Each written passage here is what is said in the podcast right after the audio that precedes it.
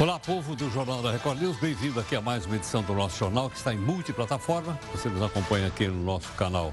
São Paulo é o 42.1, Rio 52.1. Ou então, Facebook, Instagram e, e, você pode baixar no celular. Tudo bem?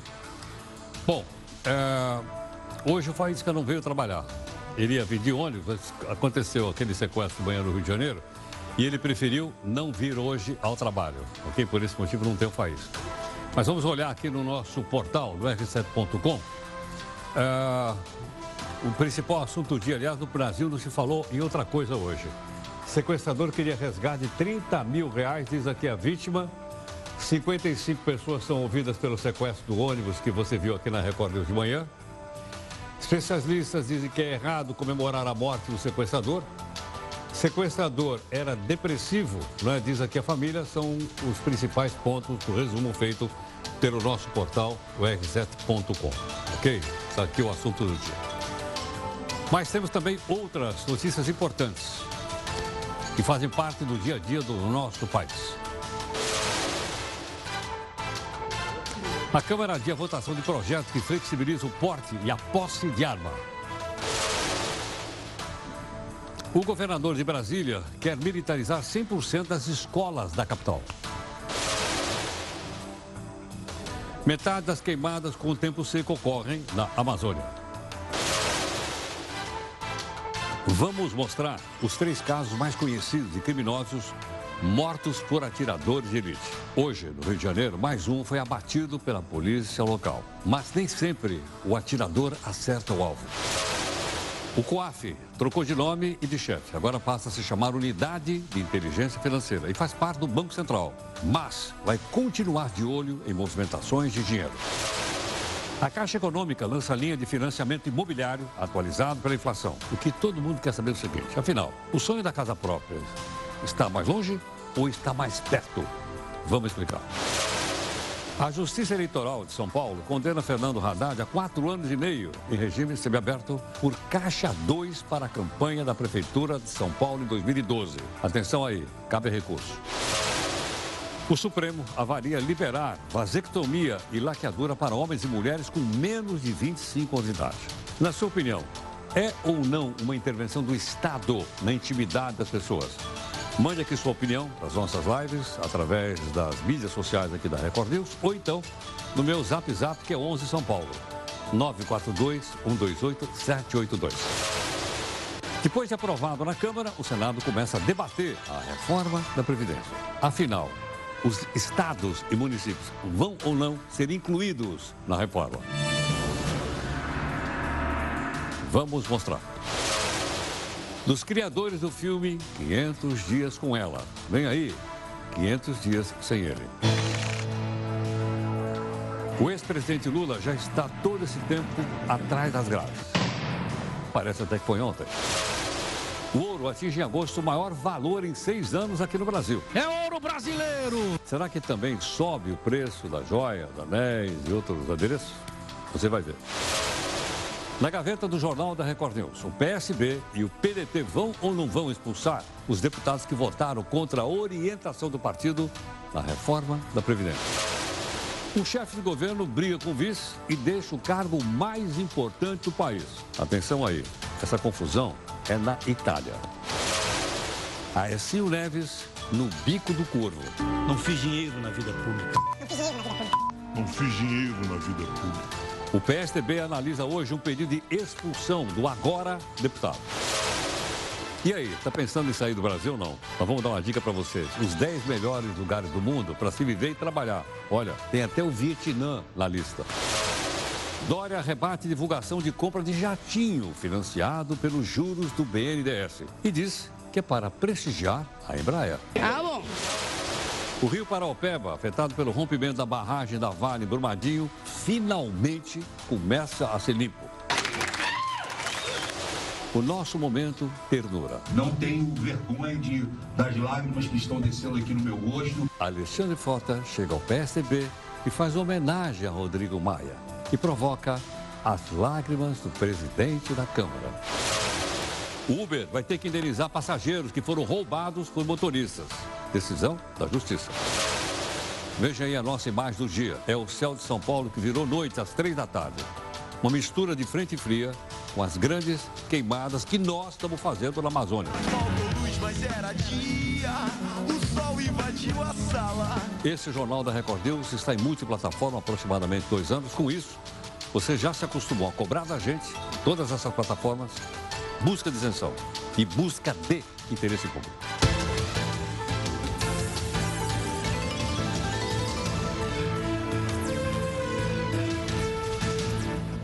E olha, a nossa multiplataforma começa todos os dias, 5 da tarde, aqui no nosso portal, que é o r7.com, é, onde você nos acompanha nas redes sociais, presença do Eufrides e também da Júlia, hoje às 5 da tarde, ok?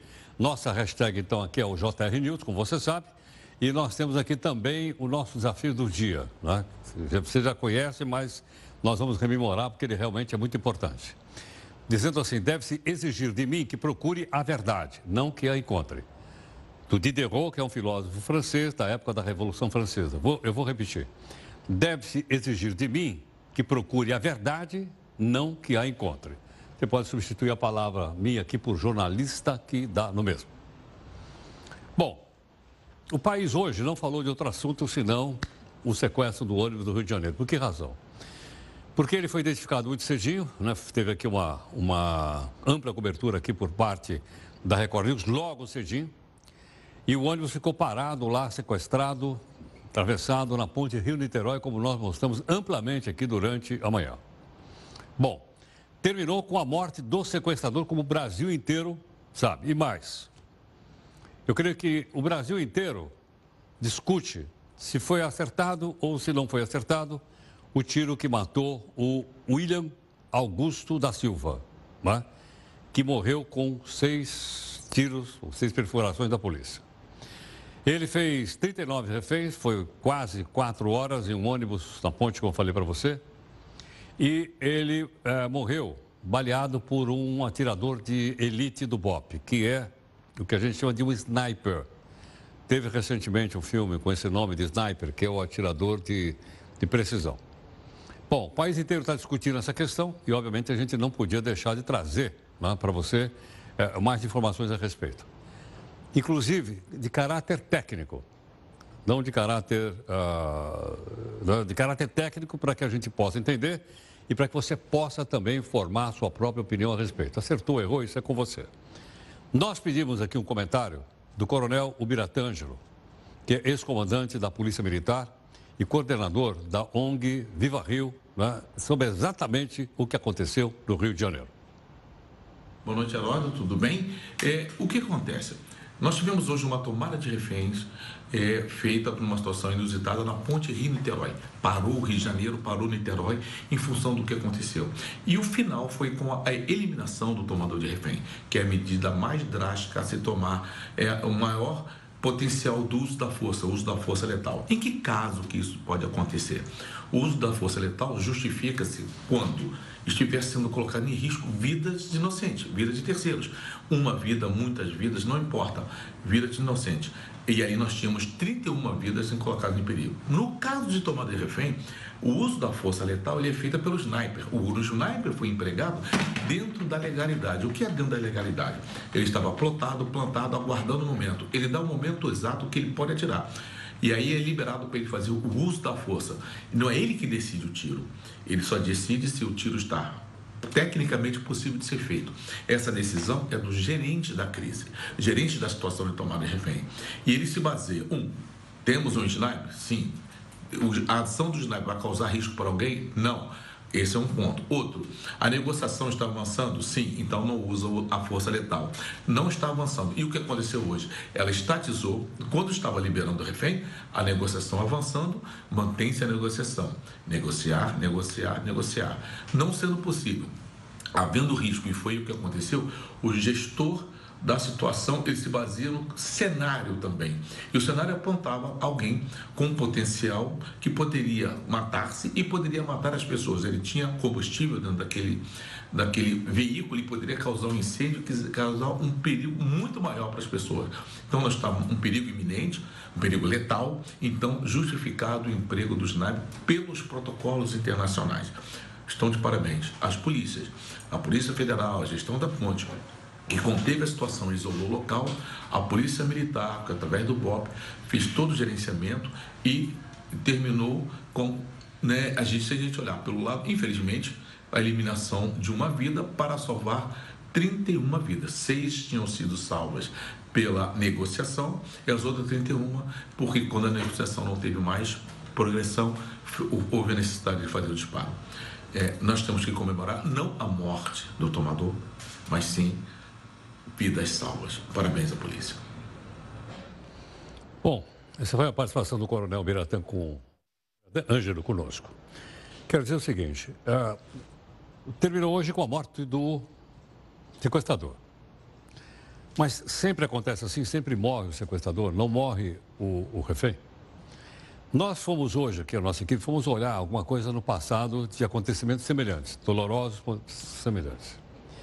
De pessoas que acabaram ficando na mira de revólver ou de outra arma de fogo. É?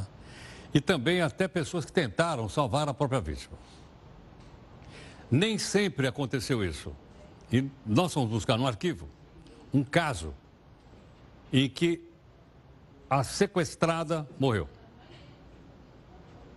Quem atirou na sequestrada foi o policial militar, que tentou, tentava salvar a vida dela, mas você vai ver, a gente vai contar agora com detalhes. É melhor eu perguntar aqui para o Gustavo Toledo. Gustavo, vamos começar então por esses casos. Qual é o primeiro deles, Gustavo? Olá, Heródoto. A violência está logo ali, na esquina, ao alcance de cada um de nós. É fácil relembrar de casos em que pessoas viraram reféns e ficaram sob a mira do revólver de um criminoso e poderiam ou deveriam ter sido salvas pela polícia. Um dos casos mais marcantes em razão do desfecho trágico é o da professora de ginástica Adriana Carinja, de 23 anos. Em 1990, ela estava em casa com a família em São Paulo quando um assaltante invadiu o local e a fez refém. Com um fuzil nas mãos, o atirador de elite estudou a cena por 20 minutos antes de atirar.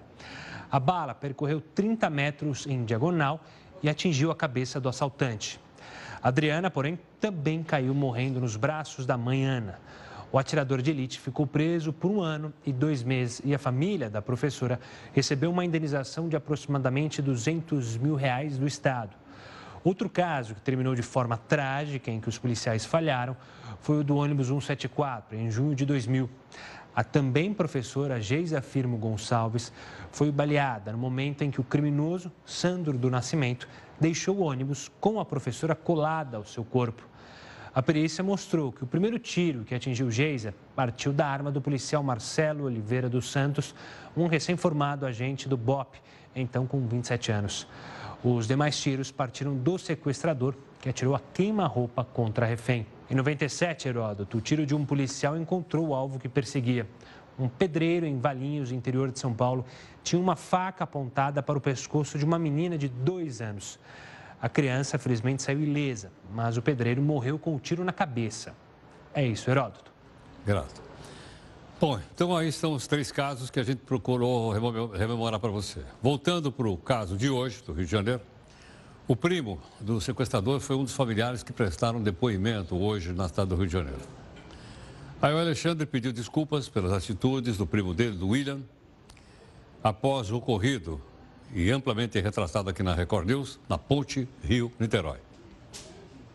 Como família, era uma pessoa tranquila, é, um ótimo filho, um ótimo sobrinho, um ótimo primo, entende? Só que ele desencadeou esse esse procedimento, essa forma dele, entende? Essa conduta dele. E o que ele fez hoje era certo. Ele, ele tem que, teve que pagar, entende? Por isso.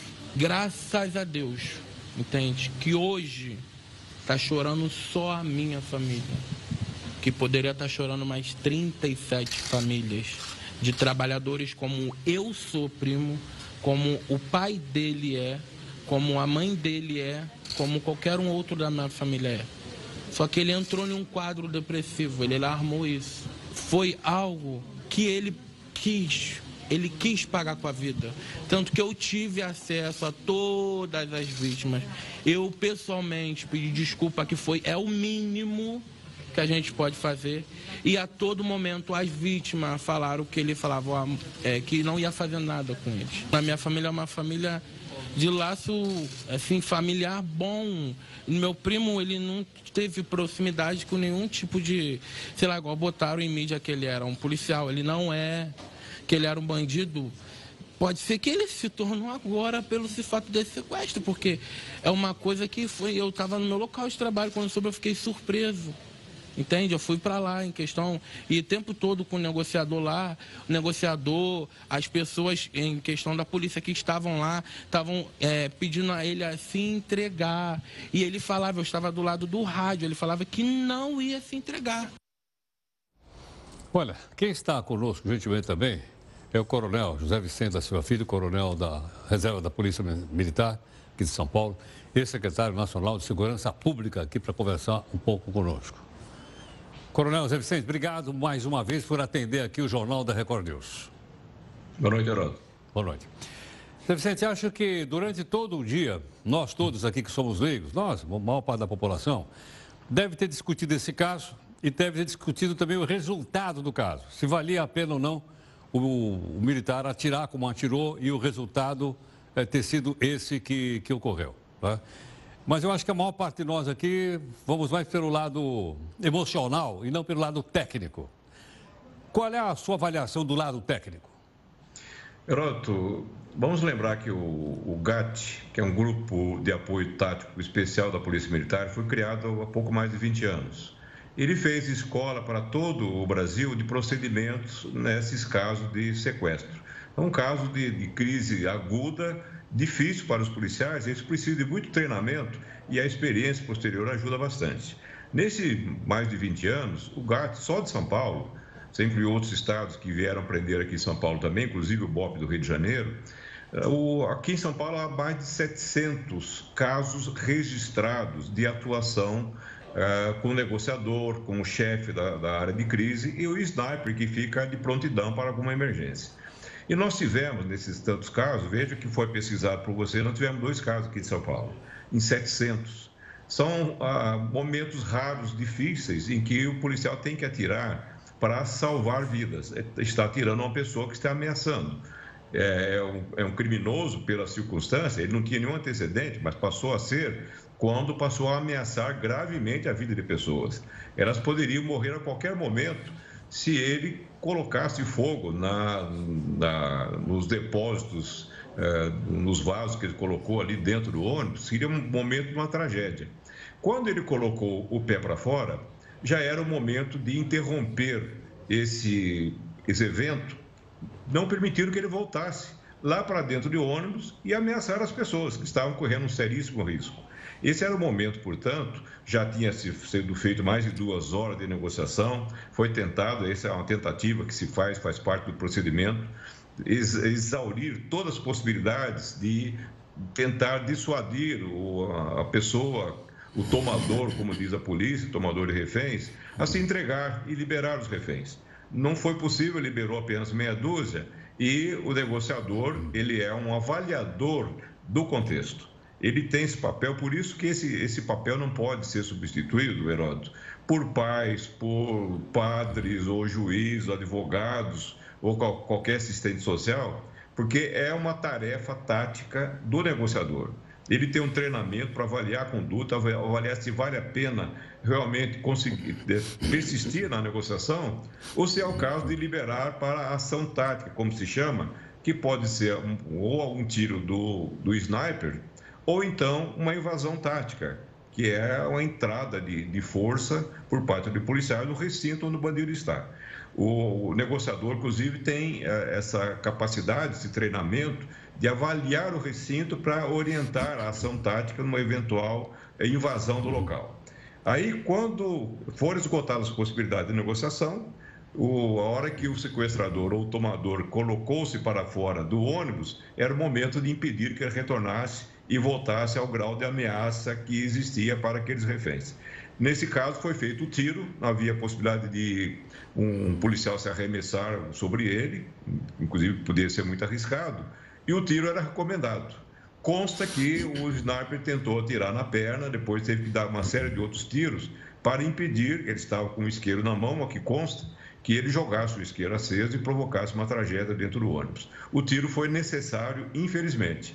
Como eu disse, é uma tragédia que se procura evitar na mais de 95, talvez 99% dos eventos em que a polícia se depara com esse quadro de reféns, uh, com um sequestrador, uh, nada acontece. Geralmente, Hirota, é bom ressaltar um aspecto uh, interessante. Os criminosos comuns, aqueles que assaltam, em seguida tomam refém durante a fuga, eles se entregam em menos de uma hora. São os mais fáceis casos de sequestro com reféns. O problema existe quando há um, um bandido que sequestra pessoas, com o caso de extorsão, uh, pedindo uma, uma, série, uma série de exigências, dinheiro, bens, etc. E o mais uh, tenebroso caso, o mais difícil caso que a polícia defronta é justamente o caso de pessoas com perturbação mental. Uh, nós tivemos caso daquele jovem lá no Rio de Janeiro, o ônibus do 74, no ano 2000, nós tivemos o caso da Eloá, do ex-namorado, nós já tivemos alguns casos de ex-maridos, não eram bandidos com uma relação de crimes praticados ao longo da sua vida, mas eles estavam suficientemente perturbados e com o uso da arma de fogo eles eram potencialmente perigosos para si e para inocentes que estão à volta dele e também para os policiais. Agora, Vicente, é, como é que o negociador sabe que é hora de suspender as negociações e partir para uma ação, vamos dizer, decisiva como essa, por exemplo, de tentar atingir o refém? Em que momento isso acontece? Olha, ele tem um refinamento em termos de treinamento. Eh, esse treinamento é feito com muita constância e muita intensidade, Heroto. São psicólogos, psiquiatras que ajudam a, fazer entender as mudanças, as nuances de comportamento. Um, um, um, dado, por exemplo, quando há uma insistência do indivíduo em dizer que vai se suicidar esse é o momento que os policiais consideram de extremo perigo. Que tem está disposto a se matar, ele pode é, ir para cima do policial, pode matar outras pessoas para levar junto com ele. Essa é uma situação. Ah, o crescimento, por exemplo, em agressividade a não aceitação das propostas de, de, de, suas horas por parte do negociador, tá? o pedido muitas vezes do negociador de dar alguma amostra de boa vontade, que ele até mostrou no início, liberando seis pessoas, mas a partir de um certo momento ele liberou a sexta e parou eh, esses sinais de boa vontade, uma possibilidade de liberar os demais. Aí o diálogo, aparentemente, não temos detalhes, é claro, mas o diálogo ele foi praticamente encerrado e isso costuma acontecer. Geralmente, ah, vai se tentando mais vezes ainda. Se ele não tivesse colocado o corpo para fora, é provável que o negociador ficasse aí horas e horas, talvez até o, o, o dia seguinte, até amanhã, numa tentativa de dissuasão. Mas como ele colocou o corpo para fora, portanto, criando uma facilidade, criando um distanciamento dos reféns, era uma hora de agir. Ele estava, portanto, com indisposição de prosseguir na negociação para liberar os reféns, tinha dado mostra disso, os relatos vão nesse sentido, e ele criou uma oportunidade quando se pôs para fora do ônibus. Agora, Zé Vicente, numa hora como essa, se leva em consideração também a ficha pregressa do cidadão. Ele, por exemplo, não tinha passagem pela polícia. Esse contexto de perigo, Aroto, independe de, dos, dos precedentes do indivíduo em relação a crime. Porque uma pessoa transtornada, ela pode ser tão perigosa como um bandido cruel.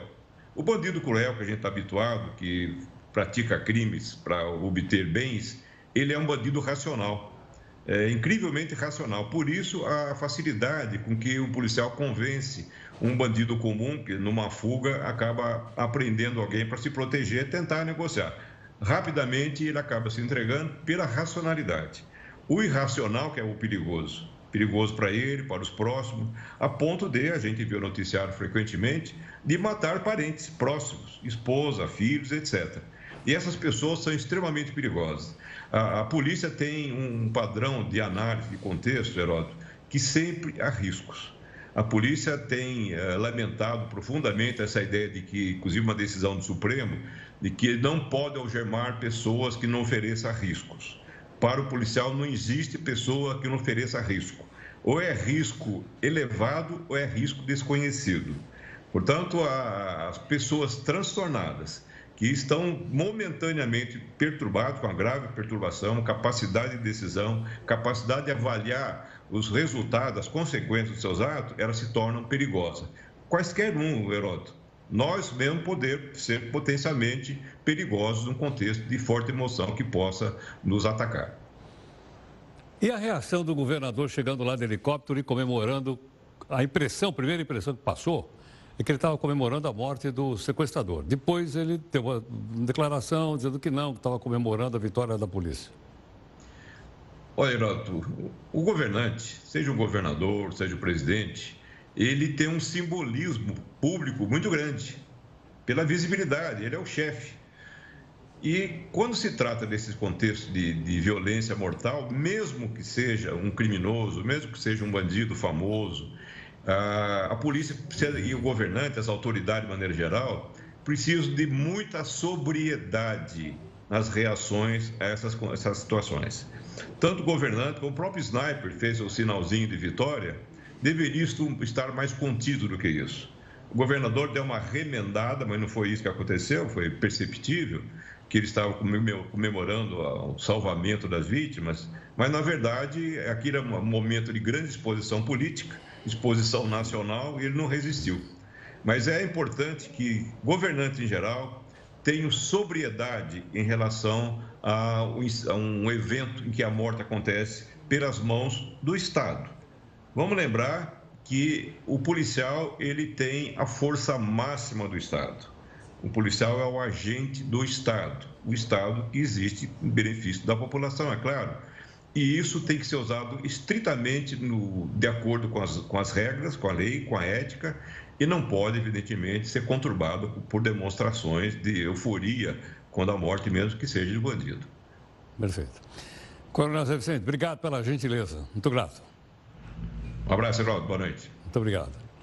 Coronel José Vicente da Silva Filho, coronel da Reserva da Polícia Militar e secretário nacional de Segurança Pública. Olha, eu sou também, como a maior parte das pessoas, absolutamente leigo também nesse assunto. Daí a presença de todos esses que nós apresentamos. Coronel Biratã, Coronel Zé Vicente, depoimento da família, etc.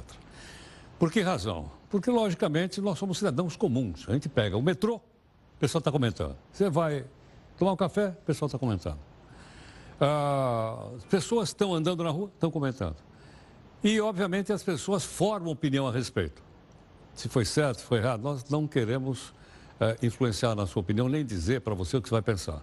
Nós optamos por trazer, então, o relato, o depoimento, o ensinamento de dois técnicos para que você ouça e você tire sua própria conclusão. Esperamos ter dado uma contribuição né, para que a gente possa, por nós mesmos, e não pela cabeça de outro, não estamos aqui para fazer a sua cabeça, opinar também a respeito de uma situação tão crítica como essa que nós vivemos hoje no Rio de Janeiro, ok?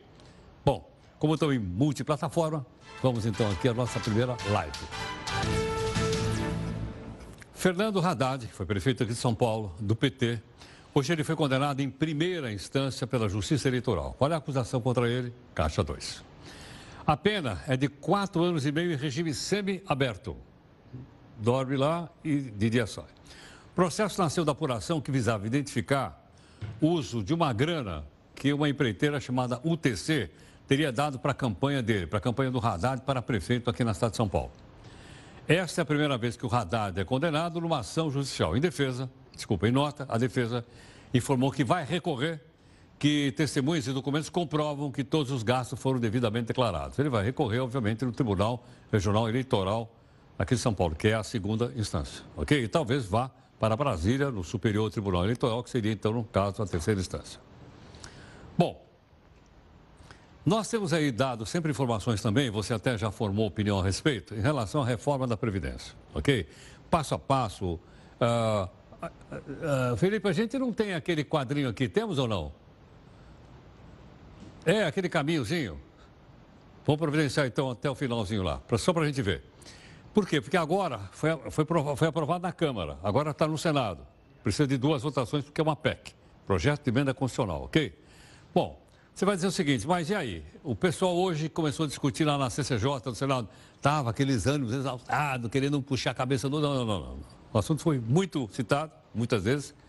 Primeiro dia de audiência pública e todos queriam né, uh, saber a respeito do seguinte, vão ou não vão incluir estados e municípios na reforma, que até agora não foi incluído. Se abrir a discussão dentro da tal PEC paralela, senhor relator. E aí vai ficar na responsabilidade de Vossa Excelência, como defendo de forma intransigente que tenhamos a responsabilidade de incluir os estados e municípios. Senão, nós vamos continuar limpando o chão com a torneira aberta.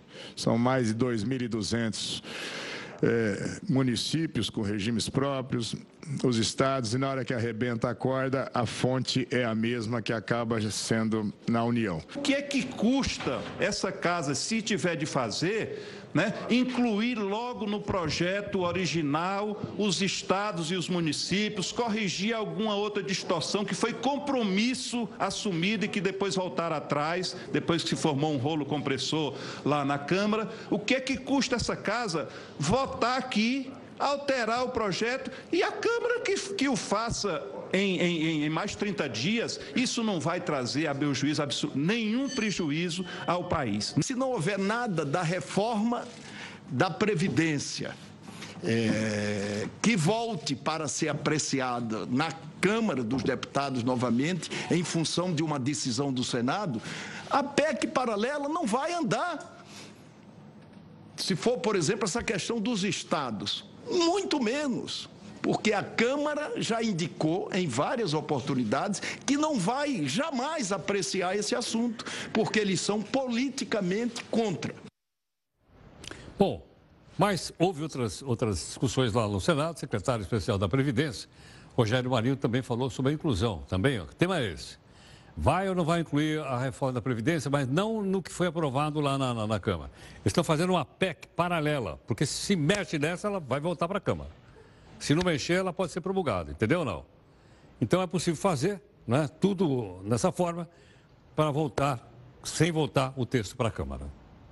Decisão política motivada principalmente porque boa parte das bancadas que apoiam governadores no Nordeste do país tinha uma posição divergente aqui na casa. Eu espero que, caso é, essa situação seja contemplada numa PEC é, paralela, os governadores possam convencer as suas respectivas bancadas a aprovarem o projeto e certamente facilitará a sua aprovação. Bom, além do probo Renan Calheiros, a oposição também defende que tem que mexer na proposta e mandar ela de volta para a Câmara dos Deputados.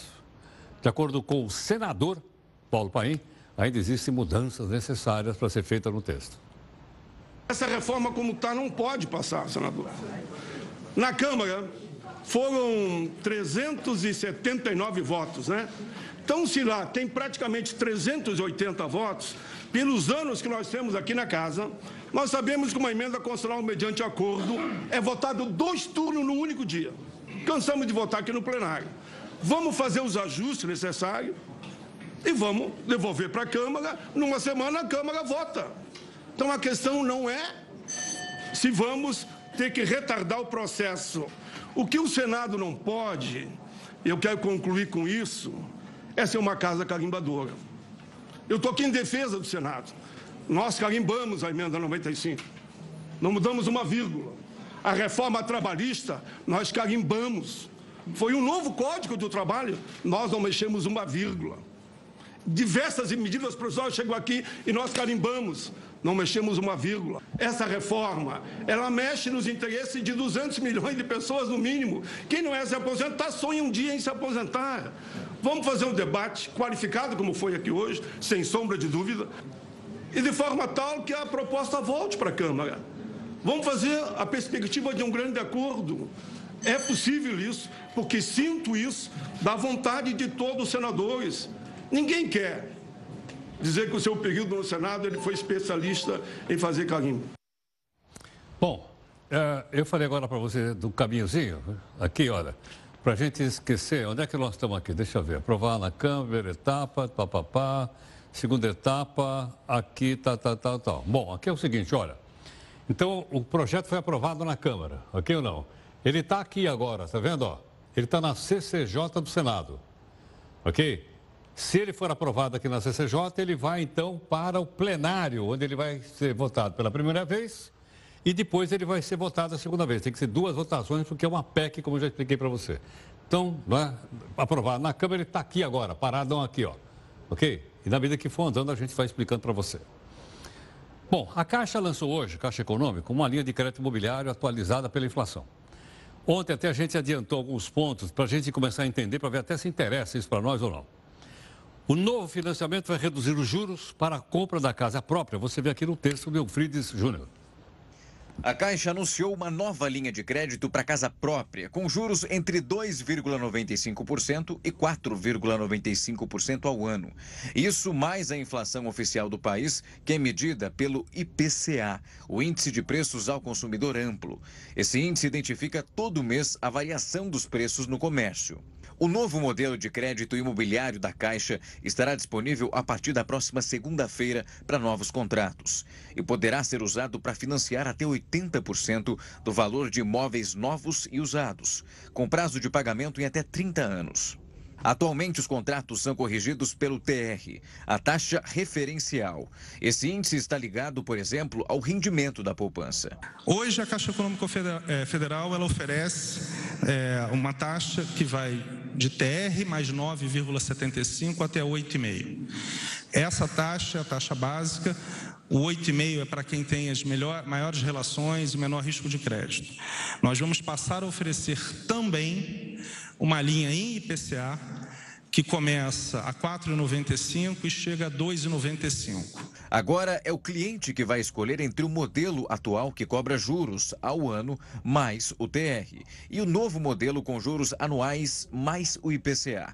O presidente da Caixa até apresentou uma simulação. Ao financiar 80% de uma casa de 300 mil reais por 30 anos, a modalidade atual de crédito tem prestação de R$ 3.168 por mês. E o modelo novo, corrigido pelo IPCA, terá prestação mensal que varia de R$ 1.566 a R$ 2.050. Isso dependendo do perfil do cliente e do relacionamento com a Caixa. Você tem uma queda de 35% se você for para a taxa do IPCA mais cara. Se você chegar no IPCA de 2,95, você chega a uma redução de 51% na prestação. Por enquanto, outros bancos ainda estudam o uso do IPCA como índice de correção dos contratos. Olha, gentilmente, doutor Marcelo Tapai, que é advogado especialista em direito imobiliário, está aqui conosco. Marcelo, muito obrigado por vir aqui no nosso estúdio, muito grato, prazer em conhecê-lo. Eu é que agradeço o convite. Obrigado. Marcelo, essas medidas, na sua opinião, podem aquecer o mercado imobiliário? É mais espuma e pouco. Assim, pouco. Que avaliação você faz? Ela pode aquecer o mercado imobiliário, mas a preocupação é como ela está sendo vendida. Então, a questão numérica que foi exposta agora pelo presidente da Caixa, que isso vai reduzir em 35% o valor do financiamento, 50% o valor do financiamento, não é bem assim. Ah, não é bem assim? Não é bem assim. Ah. Por quê? Na verdade, ele está tratando só a questão da taxa de juros que é cobrada pelo banco, mas ele esqueceu de incluir os 3,5%, 4% do valor do IPCA que não tem hoje. Que é inflação. Que é inflação. Então, o que você tem hoje, o modelo de hoje, a taxa de juros é em torno de 7,5% a 8%, aquilo está estabelecido e aquilo que o cliente vai pagar de hoje até o final do contrato. E se eventualmente houver uma, um aumento muito grande da inflação, vai haver um aumento da taxa referencial ATR que vai fazer um ajuste de correção nesse valor. Só que essa taxa da TR ela é sempre muito menor do que o IPCA, que é o, o, o índice da inflação oficial. Hoje a TR é zero. Pegando o mesmo exemplo que o presidente da Caixa passou, se você tem um financiamento, uma taxa de financiamento de 8, 8,5%, pelo TR, que eu não vou ter correção mensal né, de valores, e eu pegar essa outra proposta de 5% mais 3,5%, 4,5%, 4% do IPCA, vai dar os mesmos 8,5%, 9%. Então, você está trocando 6 pelo meia dúzia com um agravante. Qual que é o agravante? Um financiamento imobiliário é sempre um financiamento de longo prazo, 15, 20, 30 anos. Para você entrar num financiamento corrigido pela inflação, você vai ter que acreditar que a, a economia do país vai permanecer uma maravilha durante os 30 anos. Então, isso é sempre um risco muito grande para o comprador, para o consumidor. Ah, a partir do momento que ele opta pelos juros de 8%, que é um juros escorchante, grande, enorme, mas pelo menos ele está sabendo qual é o valor da prestação mensal dele. Aí, nesse caso, não vai saber? A prestação ele vai, mas ele não sabe quanto é a correção, que vai agregar a prestação. Então, é, é, é aí que está o. Então, deixa eu ver se eu entendi. Então, se eu vou pagar uma prestação, eu vou mil reais. Eu vou pagar, então, uma taxa de juros de mais ou menos 4,5 em cima. 4,5 em cima. Mais a inflação do período. Mais a inflação do período. A inflação do mês. A inflação do mês, a inflação média do IPCA, que é 3, então, 3,5%. Então, então, peraí, então, deixa eu entender, porque eu também sou leigo no assunto. Então, eu vou pagar, pago mil reais de prestação. Eu pago 4,5% ao ano. Ao ano. Aí eu vou ter de que juros. dividir, então, o juro em 12, não é isso? 12 vezes. A conta não é tão objetiva, mais mas menos, é isso. Mais ou okay. menos. Aí eu tenho que dividir a inflação também em 12. Também, você vai ter que pagar a inflação do mês também. E somada a inflação mais a taxa de juros, dá o que é hoje. Com o agravante de que, com esse IPCA variável, se você é, é, levar em conta que a economia do país pode mudar e a inflação pode subir muito, gera um risco muito maior para quem está comprando Sim, um imóvel. Porque se a inflação sobe muito, vai subir também a prestação, minha prestação vai da subir a prestação. Embora os juros, a taxa de juros permaneça pequena em 4%, Ah. o IPCA pode a 10, 12, Pô, mas 15%. então ele enganou nós nessa história aí, pô.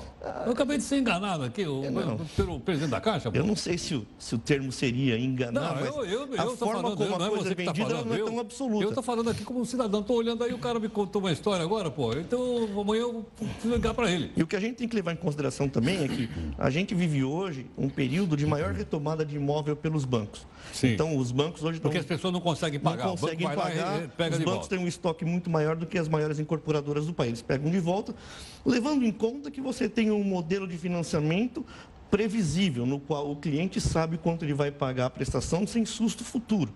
Agora, se você agregar a essa parcela dele, essa possibilidade de você haver um- uma disparada da inflação. e Aí eu não consigo pagar a prestação Aí eu da não casa consigo própria. pagar a prestação da casa própria. Aí eu vem o banco e toma. Vai, o banco vai tomar. Levando-se em conta também que a economia do país ela não é só. É, é, é, o que acontece aqui no país não é só em virtude do que o país faz, mas você tem, leva em conta também toda a economia global. Global. Crise global pode afetar a economia Então, do mas a Brasil. economia global não está muito, vamos dizer assim, animada, mas nós estamos com uma taxa de inflação de 3 e pouco, menos de 4%, 3,80%. Ne- ne- Nesse, nesse cenário, Ah. sensacional. 4 mais 3,5, 7,5 é exatamente o que ele falou. A conta fecha. Mas e se amanhã a inflação for de 5, 6, 7%, vai ficar muito maior. E quando você tem uma, Você sabe que um me período de crise... Está me lembrando daquele período lá atrás, lá do seu tempo, do chamado Sistema Financeiro de Habitação. É o SFH. É, o SFH. Que aí você pagava e, e era subido em si de acordo com a inflação. Naquela época tinha o resíduo também, que acabava sendo maior do que o valor do imóvel. Então a pessoa pagava todo... Mas tinha um fundo que pagava o resíduo. É, a, a discussão era bastante grande, mas na verdade, quem pagava a conta no final é, de tudo era Então, o é o comprador do então o imóvel. pessoal que ouviu isso tudo, está pensando em comprar uma casa própria, o que, que ele faz? Ele tem que fazer uma análise. Então, esse sistema talvez ele seja muito interessante, muito bom para quem vai fazer um financiamento de curto prazo. Curto prazo. Curto prazo. Onde as variáveis, onde que os seria riscos... curto prazo? 10 anos? 5, 6. 5, 6 anos. 10 anos já, Já é para mim, é começa pra a ser um longo, médio é, para é, longo pra longo prazo. prazo. Porque a volatilidade da economia ela, é- ela ocorre em período menor. Então tem que fazer uma análise disso, ver as condições financeiras dele, porque também, além da inflação, você tem a questão, o salário ele sobe de acordo com a inflação? Não sobe, tem um Às vezes sim, achatamento, às vezes não. às vezes não. Então, toda essa, essa, essa conta tem que ser é, é, levada em consideração. Para um financiamento de longo prazo, eu, particularmente, se fosse fazer um financiamento, eu optaria por algo mais conservador, onde o risco e o susto seria menor, Sei, que é o modelo antigo. que é o modelo antigo, o Ou modelo atual. seja, é a, é- a taxa de juros corrigida pela TR, é isso? A- Na taxa de juros corrigida pela TR. Pela TR. O que me preocupa nisso tudo é a forma como a coisa é anunciada. Então, percebe-se claramente que há um interesse em vender algo que é um pouco diferente do que foi vendido. Você, a forma Não, como foi foi, falado, foi dito de forma clara. toda. Os juros vai ser só 4%. Não, você esqueceu de falar que tem o IPCA também, que soma esses juros. Então, é, eu não sou um- uma pessoa que acredito muito em boa intenção de banco. O banco oferecendo um negócio como sensacional para ganhar menos, para mim Ah. soa como estranho desde o banco aí começo. é o ba- a Caixa Econômica, pô. Mas é banco. É um banco público. Mas ele, Pertence age, ao povo brasileiro. mas ele age como banco e ele tem opção de lucro. E, na verdade, esse é um outro grande problema no Brasil. Embora o- o- as pessoas digam, dizem, ah, mas a taxa de juros abaixando vai aumentar a concorrência. Como que você tem concorrência com cinco bancos? O que, nós temos, você tem um cartel, na verdade, né? o que nós temos no Brasil são cinco Você tem um bancos cartel. principais, que têm 85% do volume de dinheiro. Então, você não tem concorrência. Não, tem razão, e você é verdade. percebe historicamente que quando um dos bancos aumenta os juros ou diminui os juros, os outros acompanham mais ou menos no mesmo patamar. Você não tem uma diferença de um banco cobrando 10 e outro cobrando 8. Então, a, a- a questão que precisa ser arrumado talvez não seja só essa nova ideia de, de mostrar uma coisa que não é bem a realidade, mas efetivamente é, é, é, fomentar a competição entre, entre os bancos para que você consiga ter uma oferta melhor, com maior qualidade do crédito. Marcelo, muito obrigado pela sua gentileza. Muito grato. Eu é que agradeço. Muito obrigado. Olha, o doutor Marcelo Tapaia, advogado especialista em direito imobiliário. Está aí, portanto, vamos pensar direitinho, então, sobre tudo aquilo que nós aprendemos aqui com ele agora. Antes da gente fazer o financiamento, né? Longo prazo, médio prazo, vamos pensar direitinho. Antes fazer, porque quando a gente compra uma casa própria, geralmente a gente empenha, né? Tudo a nossa economia e a gente também empenha o tempo lá na frente. Vou pagar durante 10 anos, 15 anos, 30 anos, como foi colocado ali agora, ok? É para a gente ir com calma. Esperamos ter dado uma contribuição. Vamos para a segunda live. A Câmara dos Deputados derrubou agora há pouco. Estão trabalhando à noite, hein? Olha, são 10 para 10, os caras estão trabalhando. A medida provisória que previa um repasse de 3 bi para a Eletrobras. O intuito era reembolsar a Eletrobras pelas despesas de suas distribuidoras de energia no ano passado. Os recursos iam chegar lá até 2021. Agora a proposta será arquivada. E sem verba, os planos de privatizar a empresa podem ser prejudicados. Porque a Eletrobras vai ter que assumir dívidas de subsidiário. Então vai pegar na privatização. Acho que agora estou entendendo. É isso aí. O ministro do Supremo, Celso Melo, deve decidir nos próximos dias se é ou não constitucional, trecho uma lei, que trata da esterilização voluntária para homem e para mulher. Ou seja, a permissão para a realização da laqueadura e vasectomia. Além disso, há também o projeto de lei do senador Randolfo Rodrigues, do Amapá, sobre essa mesma questão. Ok ou não? Como o projeto é de autoria dele, nós pedimos que ele resumisse o projeto para nós. Vamos ver. Olá, Heródoto, boa noite. Boa noite a todos os telespectadores do Jornal da Record News. Então, Heródoto, o nosso projeto de lei 107 foi apresentado aqui no Senado em 2018. A ideia do projeto é que ele amplia no seu regulamento a possibilidade de realização de laqueadura no momento do parto, além daqueles previstos na norma legal ela altera nosso projeto de lei, a lei do planejamento familiar, que é originalmente dos anos 1970 e teve uma alteração nos anos 1990, mais especificamente 1996. No caso, o projeto revoga a exigência que ambos os cônjuges comprovem concordância com a decisão de esterilização voluntária. Isso é para retirar do ordenamento jurídico um dispositivo, Heródoto, que é quase feudal. Sim, de fato é feudal. É algo que vem das ordenações filipinas, no século XVIII, onde originalmente a mulher, para dispor de qualquer questão em razão do seu corpo, tinha que necessitar da autorização do marido. É algo totalmente ultrapassado que, lamentavelmente, foi trazida para as alterações da lei do planejamento familiar e para a última alteração de 1996. Antes de mais nada, a importância desse projeto é porque é uma questão de saúde pública. Eu vou apresentar para vocês aqui dados da Organização Mundial de Saúde, dão conta que no Brasil 79 mil mortes maternas ocorrem por conta de toda esta burocracia para que é, a realização de laqueadura ou de esterilização necessite da autorização de um dos cônjuges. São 1,1 milhões de mortes infantis por ano. Esses dados são da Organização Mundial de Saúde e dão conta só do ocorrido no Brasil. A OMS também diz que a disponibilização é, de a disponibilização poderia prevenir no Brasil 54 milhões de gravidez indesejadas e 26 milhões de abortos.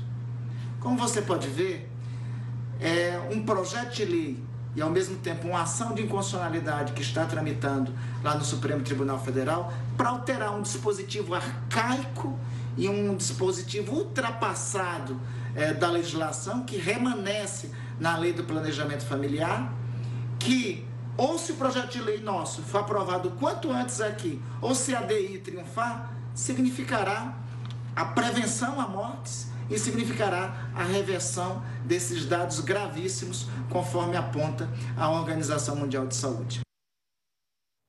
Graças. Bom, só uma coisinha só. Uh, porte de arma lá. Pedido urgente para o projeto sobre o porte de arma. Uai, os caras estão trabalhando. Eles enganaram nós. Ó. Nós estamos a tarde inteira atrás disso e estão agora. Pedido de urgência para o projeto sobre o porte de arma de propriedade rural. Isso está sendo discutido agora na Câmara dos Deputados. É a mudança do Estatuto do Armamento. É o setor produtivo rural. Vamos ver o que vai dar. Vamos acompanhar. É agricultura. Vamos para a nossa terceira live. Você vai comentar o que o senador acabou de dizer aqui agora. Bom, como nós dissemos, o pessoal está trabalhando agora à noite, uma surpresa para mim, mas eles estão discutindo lá sobre mudança no Estatuto do Desarmamento porte de arma rural. Ver um instantinho aqui o deputado Júlio César. Financeiro, faz dividendos, faz previsão de prejuízo futuro e mesmo assim tem lucro só com tarifas e serviços sem prestar um centavo a ninguém. Eu comparei com outros países do mundo e o sistema financeiro do nosso país é o que mais lucra e lucra no momento que o Brasil vive a maior crise da sua história. Porque as tarifas e serviços dão uma confiança muito grande. E por final, senhor presidente, senhoras deputados, nós tivemos hoje na comissão com o secretário do Tesouro, do Tesouro Massueto, que foi fazer uma avaliação... Essa discussão é sobre porte de arma, o homem está falando sobre juros. Você não tem direito de falar. Ela... Mas é uma questão. São 463 deputados que estão lá agora trabalhando à noite. Olha, um número altíssimo. 463. Tem quanto? Tem 513? Olha lá. Está quase todo mundo lá. Obrigado aqui pela sua gentileza. Esperamos que você tenha aproveitado aqui os nossos convidados. A gente vai ter a live agora. Agora, terminou o jornal, tem a live aqui nas redes sociais. O presidente da Câmara, Rodrigo Maia, voltou a se emocionar. Né? ele se emociona muito, cai em lágrimas e tal. E quem o levou às lágrimas dessa vez foi um deputado muito terno, muito delicado, chamado Alexandre Frota. Conversar.